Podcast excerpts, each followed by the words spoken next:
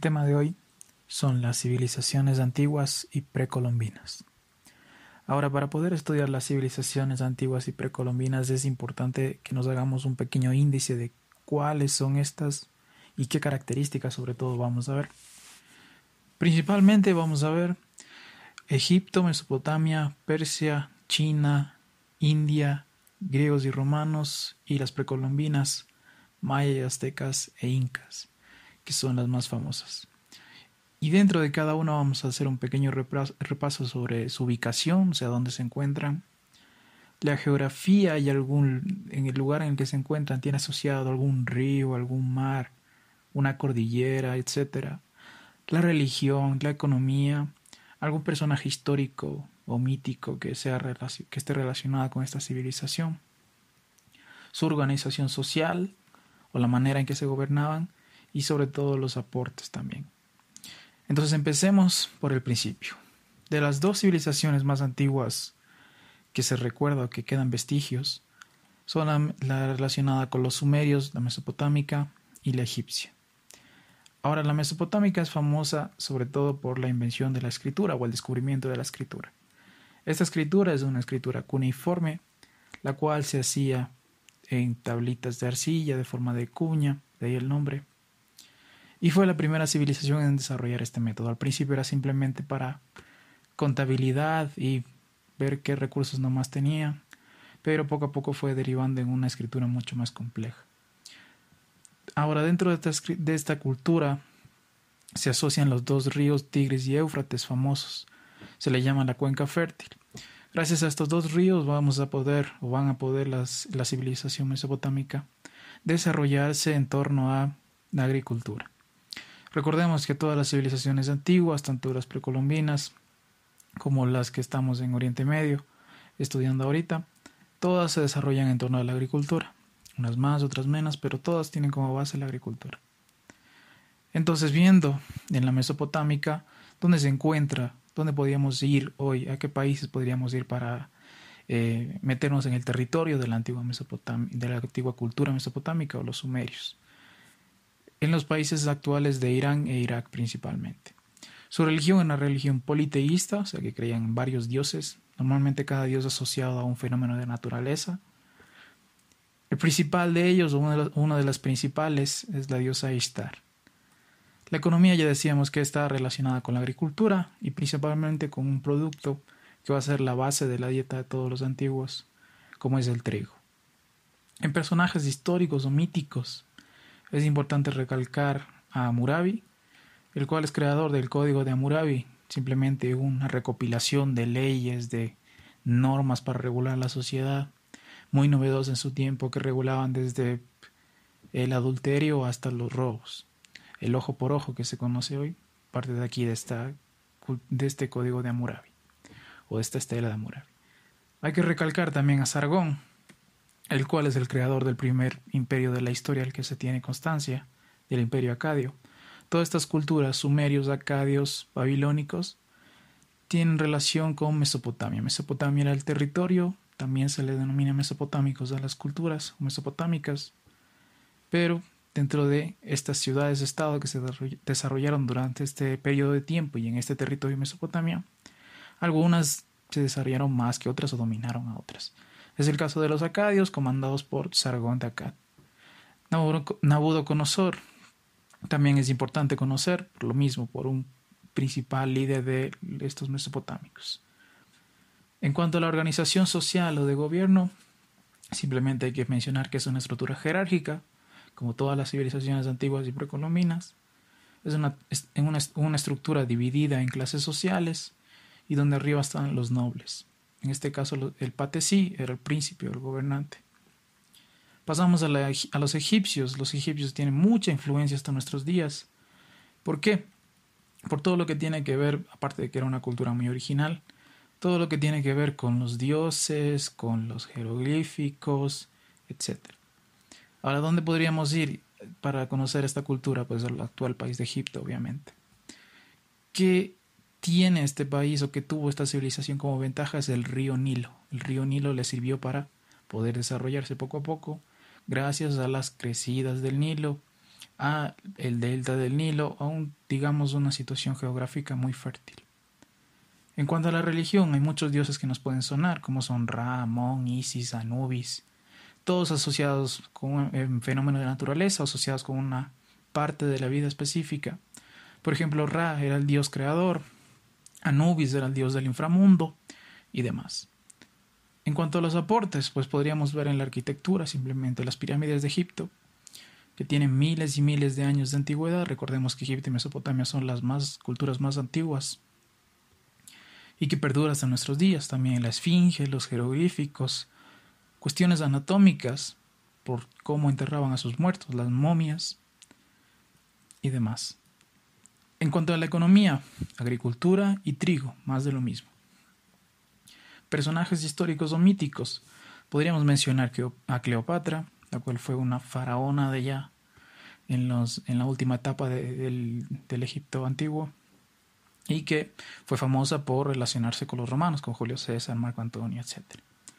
Pero el periodo de esplendor donde más auge tuvo la cultura egipcia fue durante el gobierno de Ramsés II.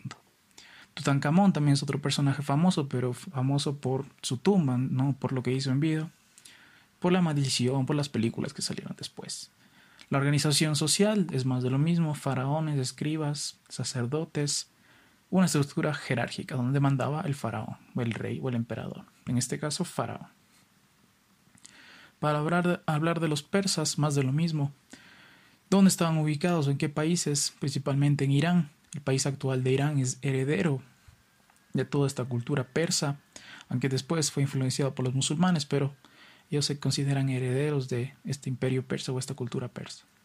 Por lo tanto, está ubicada geográficamente en esta meseta iraní. ¿Qué religión tenían ellos? Tenían una religión zoroastrista. Es importante que dentro de las culturas antiguas y precolombinas, muchas de ellas o prácticamente todas son politeístas, creen en varios dioses. Pero los persas no. Los persas solo creían en un dios y en Zoroastro, que era el profeta, o Zaratustra en otros textos. En cuanto a la economía, más de lo mismo, Terigo, personajes históricos o míticos. Si han visto la película 300, pueden ver a Jerjes, pero más famoso que Jerjes es Darío I, Darío el Grande, porque fue el iniciador de este imperio persa. En cuanto a organización social, más de lo mismo, una estructura jerárquica con reyes nobles arriba y con campesinos, comerciantes, esclavos abajo. Todas las culturas antiguas tuvieron esclavos. Ahora pasando a la parte de Oriente, la que muchas veces no mencionamos, la cultura china y la cultura india, o la antigua China y la antigua India. Para hablar de los chinos hay que hablar de dos ríos, el río Yangtze y el río Amarillo. Son muy importantes para el desarrollo de esta cultura, por lo mismo, por la agricultura. ¿En qué país podemos ir si hablamos de la antigua China, la civilización china antigua, pues al país actual de China? Ahora, en cuanto a religión, podríamos decir que tenían una religión propia, animista, relacionada con sus propias creencias, pero también lo que nos ha influenciado a nosotros es las corrientes filosóficas que hemos visto de ellos, el taoísmo, el confucianismo sobre todo. Para hablar de taoísmo, confucianismo, simplemente fueron dos filósofos con sus filosofías propias que influyeron no solo a la sociedad china, sino también a los gobernantes de la sociedad china. El taoísmo, el camino del Tao, Lao Tse, guiado por esta inacción, hay que seguir el camino del Tao, el camino de la inacción para poder vivir en armonía con la naturaleza. Inacción no significa no hacer nada necesariamente, sino hacer todo lo que esté acorde con la naturaleza, con el estado de la naturaleza. Confucianismo era mucho más obediente a la autoridad, o por eso pasó a la posteridad, o de eso se aprovecharon los gobernantes de China, y establecía estructuras jerárquicas claras de obediencia. En cuanto a la economía, pues hay una diferencia aquí, obviamente si hablamos de Oriente y Occidente, o de Oriente y Oriente Medio. En Oriente va a haber otro tipo de cultivos. En China principalmente fue el arroz, tenemos otros cultivos, pero principalmente el arroz personajes históricos. No hay un gobernante histórico que digamos en el cual se produjo, se produjo el auge. Podríamos hablar de la dinastía Han, por ejemplo, en la cual se produjo el auge, el auge de la civilización china. Pero no hay un gobernante específico. Es más, es más útil recordar a los personajes casi míticos, diríamos, de los filósofos de Lao Tse y Confucio. En cuanto a la organización social, más de lo mismo, una estructura jerárquica. Arriba estaban los emperadores y abajo el pueblo, los campesinos. Hay una particularidad, es que los mandarines, de aquí se deriva el chino mandarín, que es ese adjetivo, los mandarines eran los burócratas que trabajaban en el Estado. Ahora, hablando de la India, es un mundo muy amplio también, al igual que todas estas civilizaciones. Para ello, ¿de qué se beneficiaron? Pues del río Indo. Vemos que está asociada la cultura de la antigua India con el río Indio. Obviamente ubicada en el país actual de India, pero también en partes de lo que hoy es Pakistán, Bangladesh y demás. En su religión, es muy extenso hablar de la religión de la India o de la religión hindú, propiamente dicha. Hay una tríada que podríamos establecer entre Brahma, Shiva, Vishnu, que son los tres dioses principales, y de los cuales se crean los avatares, de los cuales se derivan, digamos, muchos más dioses que se cuentan por miles. Esta tríada de Brahma, Shiva y Vishnu, con Brahma como el creador, Shiva la, la destructora y demás, es la principal dentro del panteón de dioses de los hindús. Ahora, en cuanto a la economía, más de lo mismo, tenemos una economía basada en el trigo, dentro de la agricultura, obviamente. Tenemos personajes históricos o míticos, más de lo mismo que con los chinos. para recordar un personaje o un gobernante podríamos hacerlo durante los periodos que se estableció de la cultura hindú. Pero, a modo de curiosidad o a modo de aprendizaje, Buda nació en la India y Buda fue un personaje histórico, fue un profeta, digamos, la religión, la cual se extiende hasta nuestros días e influenció fuertemente a los chinos después, a los japoneses, todo el Asia, también a los indios. Es importante saber que aquí hay una diferencia en cuanto a la jerarquía social o estructura social, lo que hablábamos de la pirámide. Si bien todas las civilizaciones antiguas tienen una pirámide más o menos establecida, y en la cual es difícil escalar socialmente, o sea, es difícil que un campesino llegue a ser un noble, por ejemplo, prácticamente imposible, en la India estaba establecido jerárquicamente, legalmente, un sistema de castas, que significa que cada casta o cada extracto social o estrato social, perdón, cada segmento de la sociedad de la población está definido y no puede haber matrimonios entre castas, no puede haber escaladas sociales de una casta a otra, sino que esto se da a través de la vida y la muerte. Si te has portado bien en tu vida, pues te reencarnarás en una casta superior. Es una estructura fuertemente racista y se dice que proviene de, de no de, los arios, los, los, llamados autodenominados arios o llamados arios después por los historiadores, los cuales eran un pueblo que venía de Europa y que se estableció en la India donde ya existían culturas y demás y gentes de ahí. Estos arios no querían mezclarse con los indios autóctonos y por lo tanto establecieron un, sistema de castas. Si ustedes van a la India, verán que hay partes de la India donde los habitantes son más blancos y se van más hacia el sur de la India. Ven que el tono de piel va cambiando. Esto es por el sistema de castas o por el sistema de que los arios no querían mezclarse con los autóctonos de la zona. Ahora, hablando más sobre griegos y romanos los más famosos griegos y romanos, los que más han influido en la cultura occidental, digamos. Es importante saber que los romanos beben mucho de la cultura griega. Por eso a veces se habla de cultura greco-romana. Tiene mucho que ver, no solo en los dioses que podemos apreciar, sino en muchos aspectos. Empecemos con los griegos, los más importantes. Los griegos, donde se encuentran en el mar Egeo, en el actual país de, la Grecia, de Grecia. Simplemente eran ciudades-estados, lo que se conocía como polis, las cuales actuaban independientemente de, unas de otras, tenían su propia estructura de gobierno, su ejército, pero compartían muchas unas cosas. ¿Qué cosas compartían y qué los hacía griegos, digamos, o helenos? Eran principalmente el idioma, los dioses y los Juegos Olímpicos.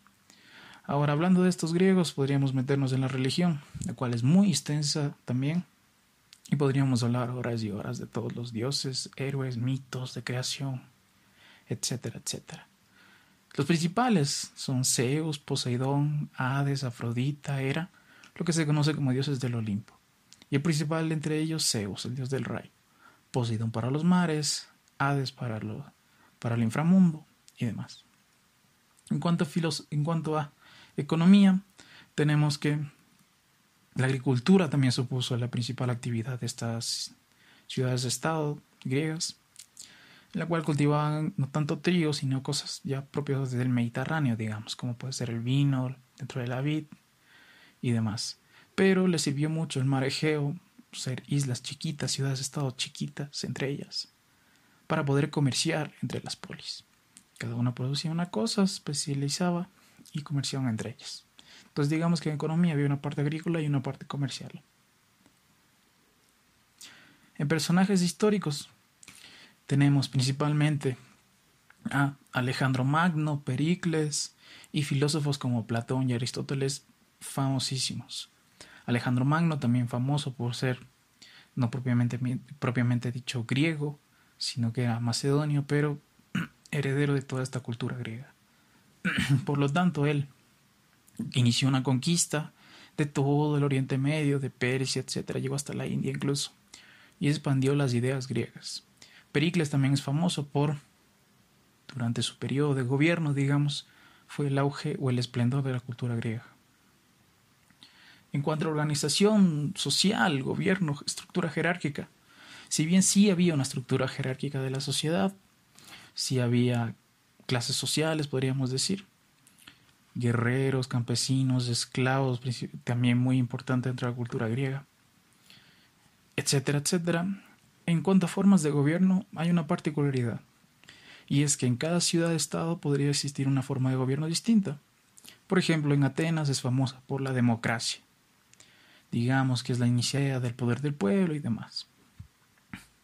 Y Esparta es famosa por la oligarquía, o en otras palabras, el gobierno de unos pocos. Esparta era una sociedad o una manera de entender la vida mucho más militarizada, mucho más guerrera, y Atenas mucho más deliberativa, podríamos decir. Y en cuanto a los romanos, bebe mucho de estos griegos, ¿ok? Los romanos están fuertemente influenciados por los griegos e incluso se consideraban, en base a mitos, descendientes de esta cultura griega clásica. Si hablamos de Roma, ¿dónde la podíamos ubicar? Obviamente en la ciudad de Roma actual, pero propiamente la cultura romana todo lo que es el país de Italia hoy en día. Se desarrolló alrededor de un río, del río Tíber, y también se fue expandiendo por toda la zona del Mediterráneo. Los dioses es un control C, control V de los dioses griegos. Zeus, Poseidón, Hades se van convirtiendo en Júpiter, Neptuno, Plutón, etcétera, etcétera. Su economía obviamente estaba enfocada, en la agricultura, pero también cosas como el trigo, la cebada, la vid, Y dentro del imperio que van a formar estos romanos, se va a establecer fuertemente redes de comercio. Entonces, un poco más como los griegos, agricultura y comercio. Personajes históricos, Julio César, Augusto, son emperadores romanos, famosos por Julio César por ser, bueno, Julio César no era necesariamente un emperador romano, pero Julio César fue el que inició esta transición hacia el imperio romano. El primer emperador romano es Augusto, famoso por eso y famoso por las obras que hizo. Es importante recordar que Roma, la civilización antigua Roma, primero fue una monarquía, después fue una república y después un imperio. Esto quiere decir que primero hubo fundación de la ciudad, mandaba solo uno, Después derrocaron a los reyes, se estableció el Senado romano, los cónsules romanos, república. Y después, mediante unas guerras civiles, Julio César, Marco Antonio, Cleopatra, etcétera, etcétera, llega el imperio romano con Augusto y que sobrevivió hasta entrado el siglo V. La estructura de organización social también es piramidal, obviamente, y aquí destaca una familia de nobles, las cuales se llamaban patricios, que todos decían descender de algún personaje histórico de la cultura romana. Estos patricios eran influyentes en la economía, en la política, en el ejército muchas veces, y ponían y quitaban cónsules, emperadores a su gusto. Por lo tanto, digamos que estos patricios tenían mucho poder. Y aparte de ellos existían esclavos, campesinos, etcétera, etcétera, como en todas las civilizaciones antiguas. Ahora hacemos un salto aquí y nos vamos a las civilizaciones precolombinas, o sea, las civilizaciones antes de la llegada de o antes del contacto con los españoles, antes de la conquista hispánica de América, antes de las colonias. Entonces, hablando de las culturas precolombinas, había variadas y diversas en cuanto a sus formas, lugares, extensión, mm, aportes, cultura, legado, pero principalmente se estudian tres de ellas. Se estudian los mayas, los aztecas y los incas. Ahora, hablemos de mayas. Los mayas son conocidos por sus buenos aportes en astronomía, matemáticas y demás, pero hay que reconocer que era una cultura, o bueno, hay que reconocer que las culturas mayas y aztecas eran unas culturas muy propias en cuanto hay características que las diferencian de las demás. Usualmente se les ha dibujado como una cultura sádica, digamos, por los sacrificios humanos que realizaban, pero si bien esto es cierto de la parte de los sacrificios humanos, también es cierta la parte de toda la evolución que tenía en cuanto a matemáticas, por ejemplo. Eran uno de los pocos, pocas culturas que conocían el concepto de cero, del, número cero, de la nada en sí. Y eso les sirvió para poder hacer cálculos matemáticos avanzados. Y por lo tanto, gracias a estos cálculos matemáticos, desarrollaron la astronomía. Hablando más de los mayas, están ubicados, están ubicados en Mesoamérica, sobre todo el sur de México, partes de Centroamérica, península de Yucatán. En religión tiene una religión politeísta, podríamos hablar también muy extensamente de los mayas. Pero hay que recordar principalmente a uno que es Kukulcán, la serpiente emplumada que ya vamos a ver con quién se asocia en los aztecas. Mayas y aztecas están influidos, o los mayas influyen en los aztecas, mejor dicho, así como los griegos influyeron en los romanos. Hablando más de los mayas, podemos ver su economía, la cual se basaba en un sistema de quema y rosa, el cual significa que al vivir en un lugar donde era muy común frondosas selvas, o sea, selvas intransitables, digamos. Los mayas tenían que hacerse con una manera de poder cultivar, y esa manera de poder cultivar el sistema de quema y rosa. ¿En qué consistía este sistema?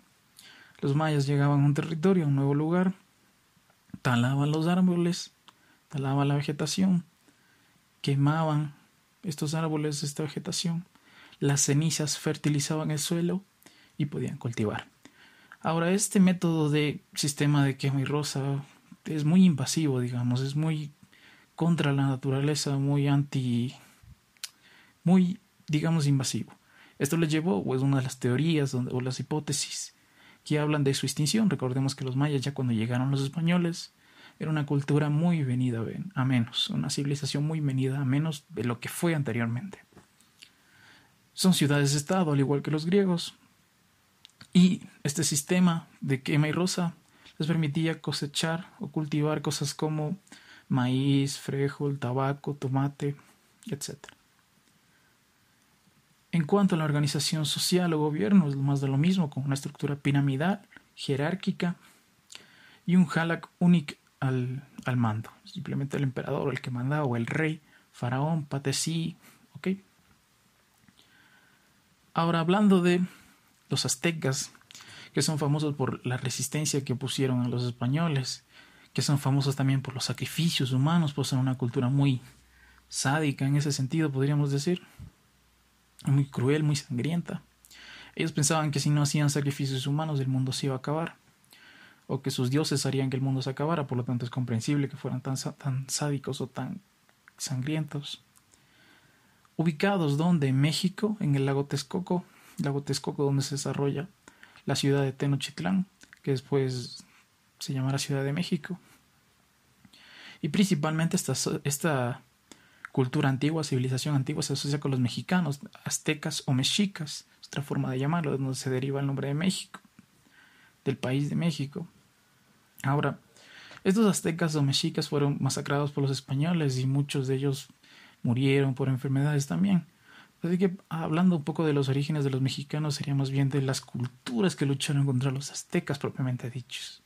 no necesariamente los aztecas. Más de lo mismo pasa con los, con los incas si nos vamos a, a la parte de la región andina.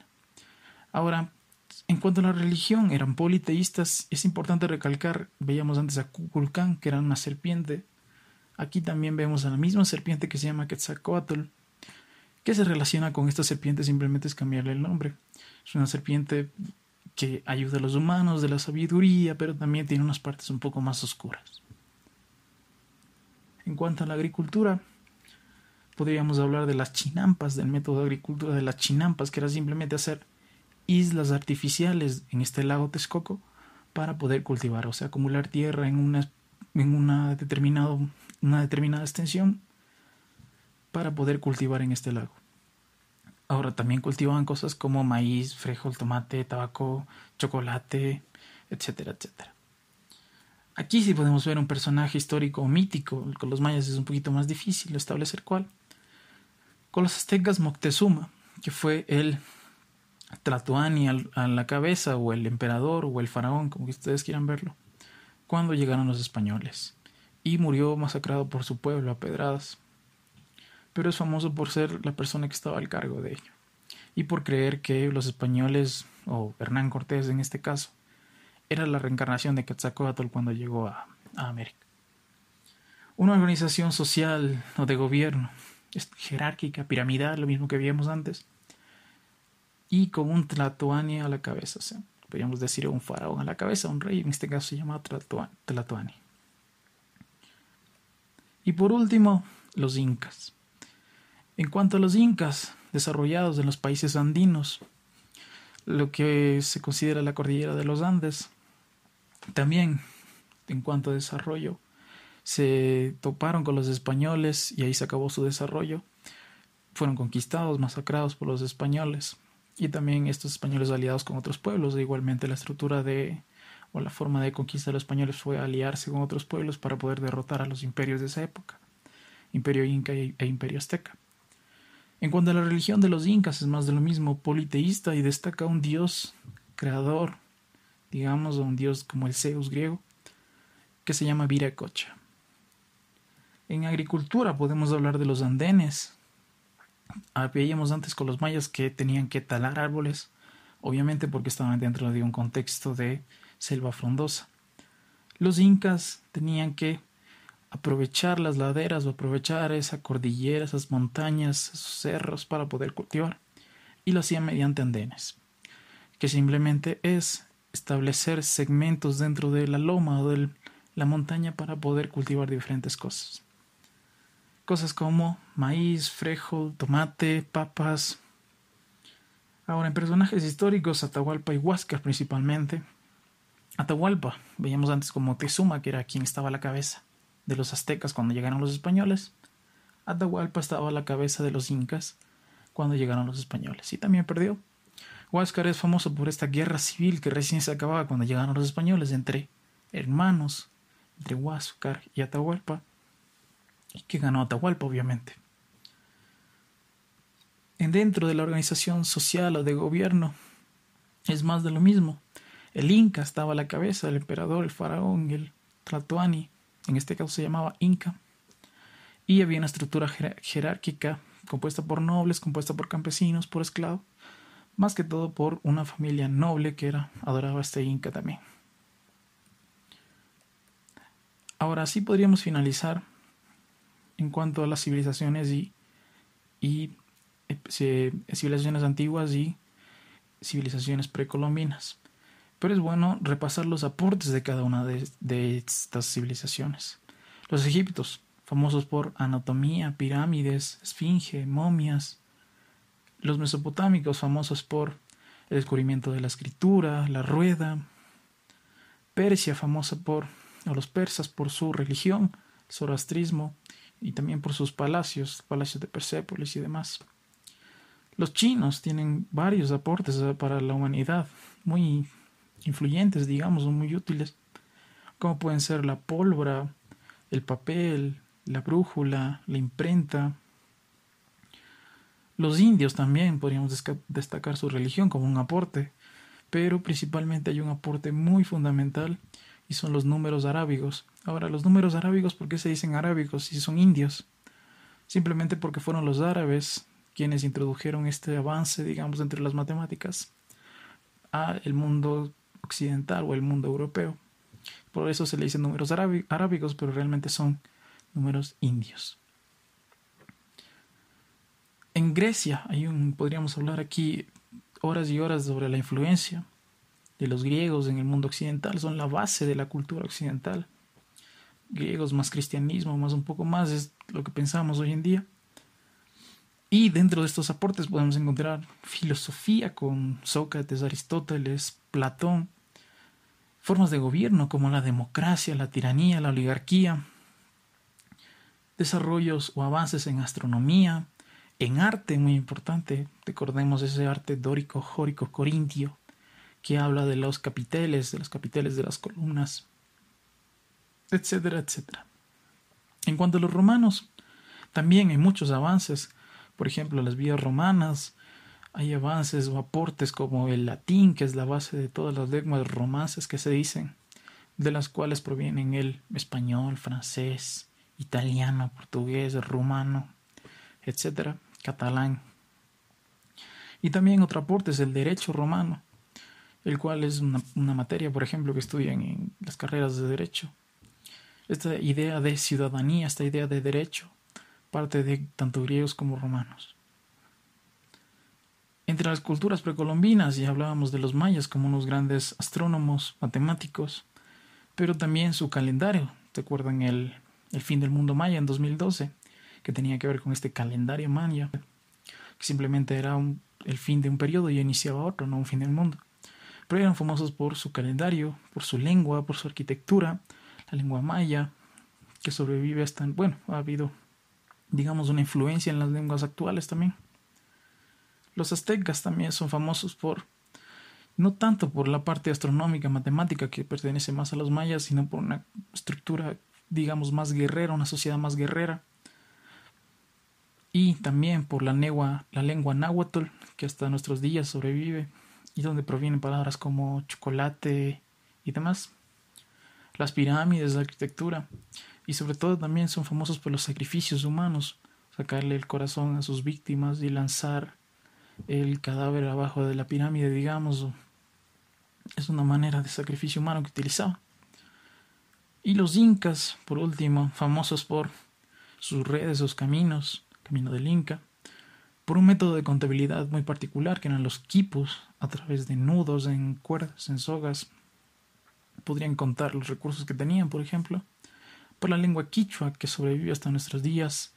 Esta lengua se expandió por todo el imperio inca, tiene que ver con la cordillera de los Andes y los países andinos y sobrevive hasta nuestros días. Y esto sería un poco todo el resumen, digamos, de las civilizaciones antiguas y las civilizaciones precolombinas, muy someramente, muy concisamente, pero es lo básico que todos deberíamos saber. Gracias y nos vemos en otros.